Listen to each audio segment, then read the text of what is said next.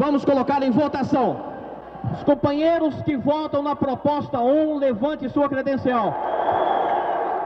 Estamos em 21 de julho de 1983, em São Bernardo do Campo, São Paulo.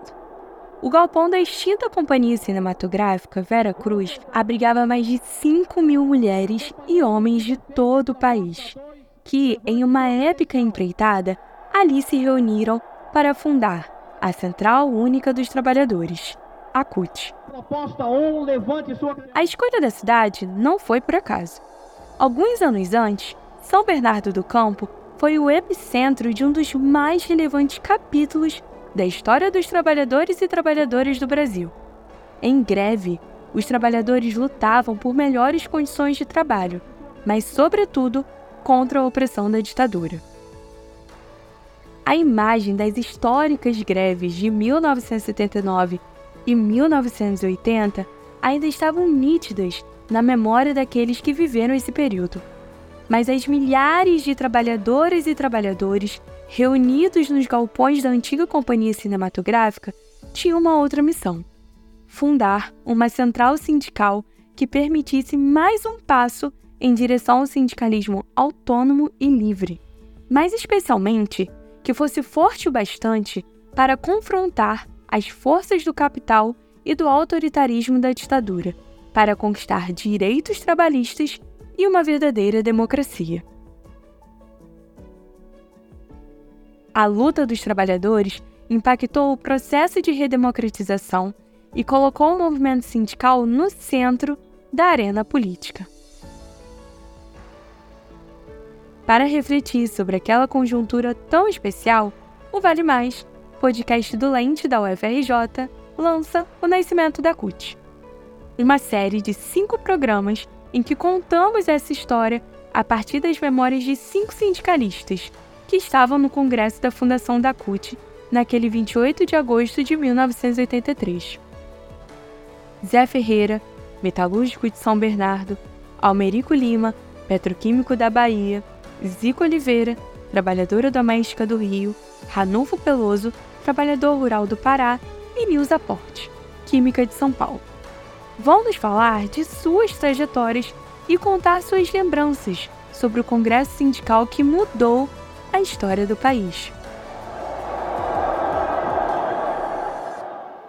A criação da CUT deflagrou um processo inexorável não poderia haver mais um movimento sindical que não discutisse a democracia.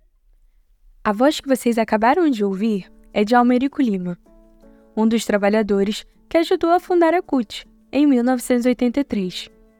Como puderam perceber, ele vai nos contar como o nascimento da CUT está ligado a um processo histórico de mudança no sindicalismo brasileiro, mas também a luta pela redemocratização do Brasil que naquela ocasião ainda vivia sob a ditadura, em um dos momentos mais tristes de sua história. Mas, antes de falar sobre esse ponto, vamos conhecer Almerico Lima, nosso personagem de hoje. Almerico Lima, atualmente, é gestor público em Salvador, Bahia. Naquela época, Almerico era trabalhador petroquímico e sindicalista. Fez curso técnico de química ainda na juventude e logo foi trabalhar na indústria. Sua entrada na política foi pelo PCB, que, mesmo com a clandestinidade imposta pela ditadura, continuava a formar quadros e a discutir os problemas do país. Logo que entrou para a indústria, Almerico começou a despontar como liderança de base, e o caminho natural foi entrar para o sindicato. É, sou filho de um funcionário público e de uma professora, é, que vieram, moravam numa cidade do interior da Bahia, que aí vieram para Salvador. É, em Salvador, eu comecei aos 14 anos, né, a, uns 13 anos, na verdade, como menor aprendiz no Banco do Brasil. E fiz a seleção para a Escola Técnica Federal, hoje Instituto Federal, já com uma ideia firme de fazer o curso de Química, em 1975. Conheci várias pessoas e algumas delas que eram filiadas ao Partido Comunista Brasileiro. PCB. Fui recrutado, né? então, então, em 76 eu entrei numa célula do, do PCB que chegou depois, no até 79, 80, ter cerca de 150 pessoas nessa célula. uma das maiores células é, da, do PCB da época, né? É, lembrando que em 74, 73 teve uma queda e uma repressão né, muito dura e o pessoal foi preso, torturado no quartel que era ao, quase ao lado da escola, né? A escola era área de segurança nacional, tinha muito, muita gente do SNI infiltrado na escola, que era sempre mais velho, mas nós éramos adolescentes. É, tinham adultos lá que assistiam aulas de vez em quando, a gente começou a reconhecer como sendo a gente da, da repressão, né? Estabelecemos a nossa resistência lá. Então, natural que saindo dali eu iria para é, indo trabalhar numa fábrica, né? Eu iria é claro que militar numa célula sindical, né? uma célula que atuasse na área sindical. É, e essa fábrica estava em efervescência, né? Dia 9, 78 tinha das grandes greves do ABC, então o Brasil todo estava bastante efervescente e estávamos em campanha salarial. E comecei a me despontar como uma liderança de base, é, de base, né? Inclusive, é, eu me lembro que disputei está na mesa da, das assembleias com Jacques Wagner, que hoje é senador, foi governador da Bahia, meu querido e grande amigo. Né? Mas nessa época estávamos assim, ele era da ele era da PCB, né? Então tinha essas tensões lá em relação a isso. Mas era um clima de muita parceria, de muita é, resistência e unidade né, contra a ditadura. E o sindicato ele começou a, a inovar em relação a algumas práticas. Por exemplo, a prática de realizar congressos. Os nossos congressos precedem os congressos da tanto a primeira a primeira né, conferência, a Conclate 81, né, e também os congressos da o primeiro congresso da CUT 83. Como vocês puderam perceber, Almerico tocou em alguns pontos muito importantes, como a importância das greves do ABC no final dos anos 1970 e a centralidade do trabalho de base na gestação desse novo modelo sindical. Voltaremos a isso ainda neste episódio. Almerico também participou dos debates e eventos preparatórios para fundar a CUT. As greves e mobilizações do final dos anos 1970 colocaram o sindicalismo no centro da conjuntura. O movimento sindical, no entanto, era muito diverso com diferentes forças políticas e concepções sobre o papel dos sindicatos e de como a luta pela democracia deveria ser conduzida. Uma tentativa de unidade de todas as correntes sindicais ocorreu na primeira Conferência Nacional da Classe Trabalhadora, a CONCLAT, em 1981. O evento aconteceu em Praia Grande, cidade do litoral paulista, e foi determinante para os rumos do sindicalismo brasileiro. Ali se debateu a necessidade de criar um modelo sindical mais autônomo e organizado nacionalmente, em uma central sindical que reunisse trabalhadores de todas as categorias e profissões.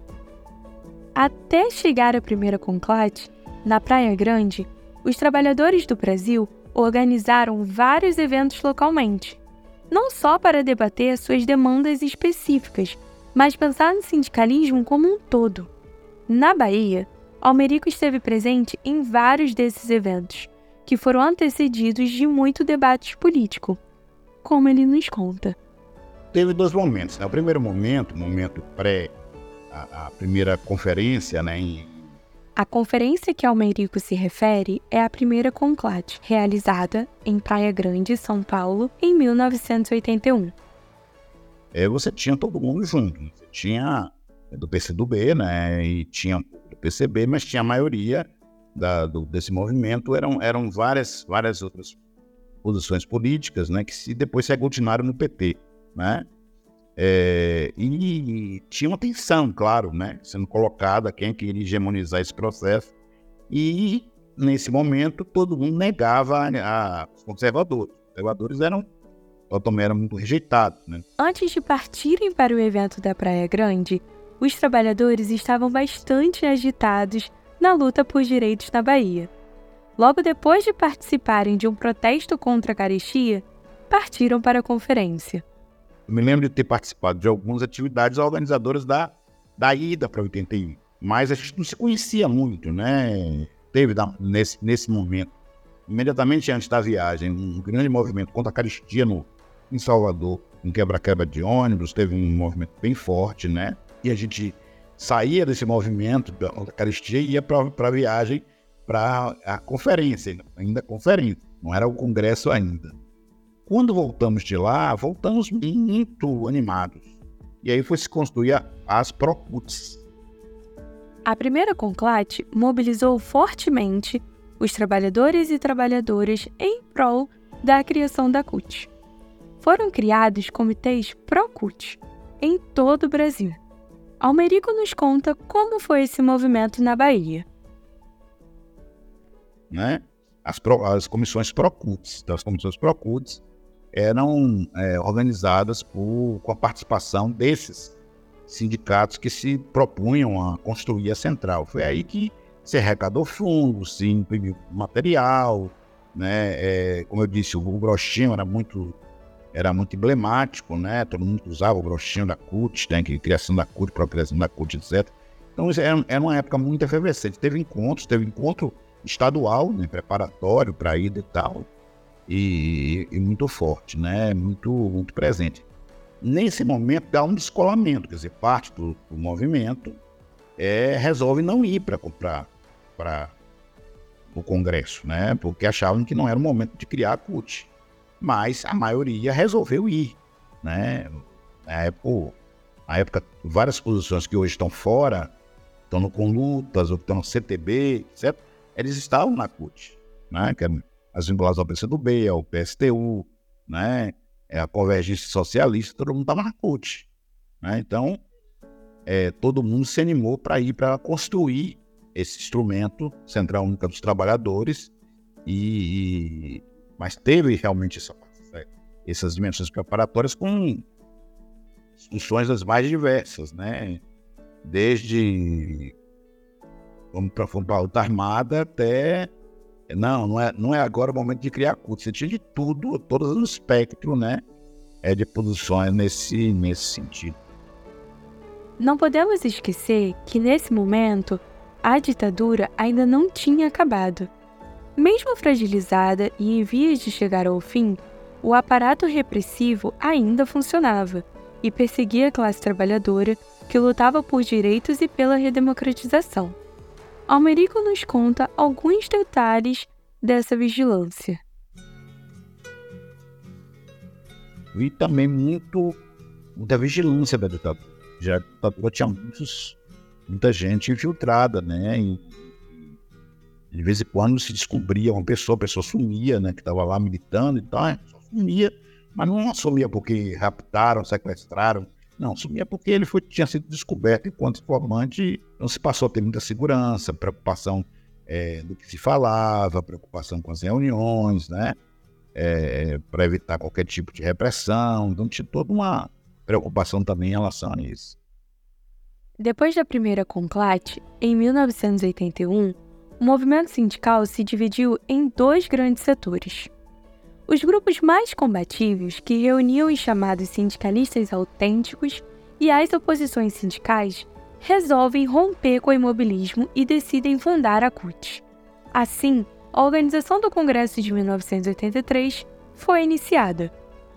Foram muitos os desafios. Nesse e nos próximos episódios, vamos conhecer algumas das histórias épicas dos trabalhadores que foram ao evento. Para muitos, foram dias e dias na estrada, milhares de quilômetros rodados de ônibus, dificuldades de hospedagem e alimentação. Nada disso, contudo, impossibilitou a realização do Congresso de 1983, em São Bernardo. Ao contrário, essas histórias são exemplos de solidariedade de classe e empenho coletivo em prol de um objetivo maior. Almerico nos conta sobre essas dificuldades e os aprendizados. Não se tinha os recursos financeiros que se tem hoje, o que se teve depois, né, no momento depois. A situação muito precária. Eu lembro que eu dormi uma noite bancos do, do estádio. Eu, companheiro e uma companheira, que era do mesmo grupo, dormimos lá. E só no, no, no, dia seguinte que a gente conseguiu encontrar uma pousada e fomos para essa pousada. Mas a gente no primeiro dia no banco. E Baiana desacostumado com o frio de São Paulo. Aí na, na realidade virtuais eu disse, isso aqui tá um frio polar, 28 graus. eu peço a dar risada, mas A gente pegou lá o que? 14, 15 graus, alguma coisa assim, né? Gente é uma, uma coisa muito difícil, né? Foi um grande aprendizado, né? Para quem é urbano, é de um emprego formal, é, é, jovem, encontrar pessoas que tinham 30, 40, 50 anos de luta, né? encontrar pessoas. Você tinha tanto a questão do tempo, tempo, você tinha a questão da regional, né? com reconhecer pessoas que você, de todo o Brasil, era outro elemento muito interessante. Ter pessoas que militavam em sindicatos da área rural ou da de área urbana, né? das mais diversas, né? Era, era algo de cidades grandes, cidades pequenas, então você tinha assim, realmente, era uma era uma, uma, uma miscelânea né, de, de, de, de, diversidade do ponto de vista político, né? E do ponto de vista da, da, da, da construção mesmo da classe trabalhadora brasileira que estava ali representada. Então, para mim, foi assim a experiência que eu nunca esqueci, né? Para participar do congresso de fundação da CUT, muitos trabalhadores e trabalhadoras tiveram que buscar estratégias para viabilizar financeiramente a ida ao evento. Entre as estratégias, a venda de livros e outros itens foi comum, a ponto de Almerico mencionar que em alguns momentos o evento parecia uma grande feira. A criatividade dos sindicalistas foi grande e um dos produtos mais procurados dessa feira era uma cachaça chamada Cachaça Mata Pelego. Ajudava a aquecer contra o frio e garantia boas risadas. Não se sabe se pelo teor alcoólico ou pela criatividade do nome.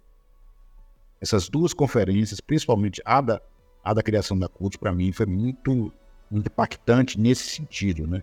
Porque também você encontrava ali é, pessoas com quem você podia conversar francamente, né? abertamente, é, se vendia livros, eu comprei né, folhetos, materiais, você pegava o material, tinha até a cachaça, a cachaça de, de mata pelico, me lembro que o pessoal levou aqui, a cachaça mata pelico e tomar lá no frio. Então você tinha assim, era uma, uma coisa, assim, era uma grande feira e ao mesmo tempo um grande congraçamento é, de pessoas que estavam com o ideal de construir um instrumento de luta, né? Então esse sentimento era muito, muito forte, né?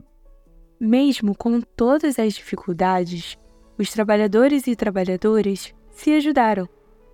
Não faltou solidariedade. Olha, os petroquímicos, eles eram considerados nessa época uma categoria rica, né? É, relativamente alto, e o sindicato tinha uma arrecadação bastante significativa. Então, o sindicato pagou ônibus, né? a gente não ia de avião, a gente foi de ônibus. Então, mas de qualquer maneira, o sindicato custeou parte da, da no nesse caso específico lá do Congresso, houve um problema de logística. Era muita gente. Não consegui ficar nos espaços coletivos, que eram os colégios. Mas no dia posterior, gente, como a gente tinha uma renda, renda melhor, mais, mais solteiro e tal, né, a gente resolveu ir para uma, uma pousada. Eu, particularmente, e outros companheiros também, eu sei também que fizeram isso, a gente deu, ajudou muita gente. Né? É, tinha gente que sem ter como comer, né? Então a gente chegava lá e pagava, pegava sindicato rural que tinha uma situação mais complicada, a gente pagava o café da manhã, o lanche, né? Ajudava de alguma forma. Tinha um esforço imenso dos sindicatos é, do ABC, que tinham também uma renda razoável de organizar a atividade, né? Mas tinha muita solidariedade também, tinha muita, tinha muita, todo mundo ajudando todo mundo. Isso eu acho que foi muito importante no processo. No início desse episódio, ouvimos Almerico Lima dizer que, em sua visão, abre aspas, a criação da CUT deflagrou um processo inexorável. É preciso que o sindicato seja político e lute por democracia. Fecha aspas. E o que isso significa para ele? tem vários movimentos que são interessantes que surgem a partir da ideia de criação de uma central, né? É, uma é a necessidade de você ter um conjunto de é, procedimentos, não é? Assim, procedimentos padrões é, e de formar lideranças sindicais. Então, a gênese aí da formação da CUT, que é uma área que eu militei durante muito tempo, né? E é muito, muito grande, né? A gente precisava formar quadros que tivesse essa concepção de unir a política ao sindicalismo, de, de um sindicalismo que era é, autônomo, né, não, não vinculado, não, não era correto à emissão de partido, mas também ele não era apolítico. Né? Ele era político no sentido de fazer, de entender que sem a política não se fazia mudança no país. A criação da CUT deflagrou um processo inexorável. É, é, não poderia haver mais um movimento sindical que não discutisse a democracia. O movimento sindical, seja ele que tática fosse, que se confronto, ou, ou, a negociação, ou o que fosse, a política entrou na, no debate do sindical. Isso aí é uma coisa crucial para a cultura política do país. E acredito que quem participou dessas lutas aprendeu muito, né? Esse aprendizado coletivo de classe, né? É, levou, um, de certa forma, um espírito crítico. Estou dizendo que ninguém se transformou de uma hora para outra em, em revolucionário, não, mas são pessoas que passaram a ter uma visão crítica da vida. Esse é um ponto central para entendermos a mudança no sindicalismo brasileiro oriunda desse processo histórico. O sindicalismo que os fundadores da CUT defendiam não era apenas aquele que se preocupava com as questões materiais, com salários, etc. Havia um projeto político mais amplo para o país e a participação no debate político era essencial. Essa luta política foi influenciada por diferentes correntes sindicais, como já dissemos há pouco. Mas isso também se refletia nas correntes político-partidárias. Desse caldeirão de influências, Almerico destaca que algumas bandeiras comuns surgiram. Direito à educação, direito à saúde, é, direito à liberdade, é, a questão das mulheres, é, elementos de vinculação com, com, com, a democracia. Eu acho que isso tudo nasceu desse, desse caldo aí. É claro que alguns tinham uma outra visão, por exemplo, tinham, no PCB, tinha, trabalhava dentro do MDB, ala jovem do MDB, era o pessoal que questionava e tal, que deu citação a, a Ulisses Guimarães, lançou aquela candidatura e tal. Outros achavam que tinham que criar um partido, e de fato criaram um novo partido. Mas se você olhar os grupos que constituíram o PT são também bastante heterogêneos. Você tem desde os movimentos lá mais, mais de, de, de base profissional e tal, a, os partidos chamados revolucionários. Pois é. Como sabemos, a CUT e o Partido dos Trabalhadores são oriundas do mesmo processo histórico. Parte significativa dos trabalhadores envolvidos no sindicalismo, do qual nasceu a CUT, não se via representado em nenhum partido político. Queria um partido que fosse representante dos trabalhadores. A opção foi pela fundação do PT, em 1980. A politização, portanto, já tinha acontecido e essa visão foi trazida para o sindicalismo enquanto a CUT era gerada. O nascimento da CUT foi, na visão de Almerico, um resultado de um processo mais amplo de aprendizado de classe. Foi uma herança histórica das greves do ABC, eu acho que a criação da CUT deflagrou um processo inexorável. Não poderia haver mais um movimento sindical que não discutisse a democracia. O movimento sindical, seja ele que tática fosse, que se o confronto ou, ou, a negociação ou o que fosse, a política entrou na, no debate do sindical. Isso aí é uma coisa crucial para a cultura política do país. E acredito que quem participou dessas lutas aprendeu muito, né? Esse aprendizado coletivo de classe levou, um, uma certa forma, um espírito crítico. Estou dizendo que ninguém se transformou de uma hora para outra em revolucionário, não, mas são pessoas que passaram a ter uma visão crítica da vida. Essa herança histórica né, desse aprendizado coletivo que foi as greves de 78 e as que seguiram no Brasil todo, né? as campanhas salariais unificadas, a criação da central, é a central coordenando uma série de, de greves gerais, de formação no Brasil todo, de é, campanhas no Brasil todo, dos mais diversos tipos. É um tipo de aprendizado que não tem como. Foi um aprendizado de classe, não tem como a gente negar. Na ocasião da fundação da CUT, os sindicalistas já tinham suas demandas amadurecidas. Bem, a nossa grande discussão era a liberdade e a autonomia sindical. Mas tinha um viés, né, que era, um viés eu acho que é, tinha uns herdados do PCB, que era a discussão sobre unicidade sindical. Né? É, havia uma, toda uma crítica a determinados setores, particularmente setores do ABC, porque se dizia que a liberdade e autonomia sindical daria espaço para a criação de vários sindicatos na mesma base, o que é uma falácia, não necessariamente isso aconteceria. Né? A, a, própria ideia, a própria legislação ainda herdada da, do getulismo, aparentemente era de unicidade, mas vários sindicatos foram criados na base. Nosso próprio sindicato enfrentou isso. Nós tínhamos os sindicatos petroquímicos e criou-se uma associação de químicos, né? É, paralela, com várias fábricas que pertenciam à nossa base, isso ainda pela legislação fascista.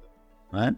E de, só depois, por muito movimento, houve um congresso de, de, de unificação e que se criou o sindicato é, dos químicos e petroquímicos. Né? Manteve o mesmo nome, Sindiquímica, mas era sindicato agora dos químicos e petroquímicos. Né?